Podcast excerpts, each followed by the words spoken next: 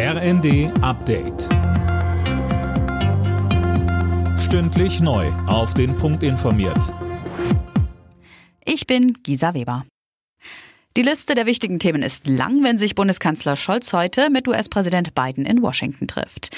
Am drängendsten ist wohl die weitere Hilfe für die Ukraine. Denn die Republikaner im US-Kongress blockieren nach wie vor neue Milliardenhilfen für Kiew.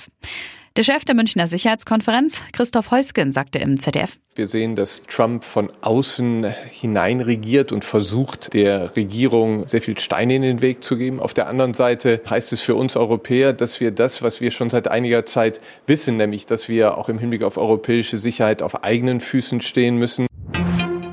Gute Nachricht für die Angestellten in den Arztpraxen. Ihr Warnstreik hat Erfolg gehabt. Die Tarifparteien haben sich geeinigt. Das hat der Verband medizinischer Fachberufe mitgeteilt.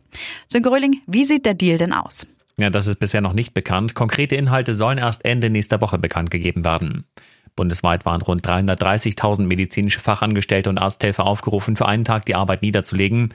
In vielen Praxen führte das zu längeren Wartezeiten. Einige blieben sogar ganz geschlossen. Für den zuständigen Verband war es der erste Warnstreik überhaupt. Die EU-Länder stimmen heute über das umstrittene Lieferkettengesetz ab und Deutschland wird sich enthalten. Denn die FDP blockiert die Zustimmung für das schon fertig ausgehandelte Gesetz. Ob damit noch eine Mehrheit zusammenkommt, ist unklar. Das Gesetz soll sicherstellen, dass sich große Unternehmen auch in Drittstaaten an Sozialstandards halten. Die FDP fürchtet negative Folgen für deutsche Unternehmen.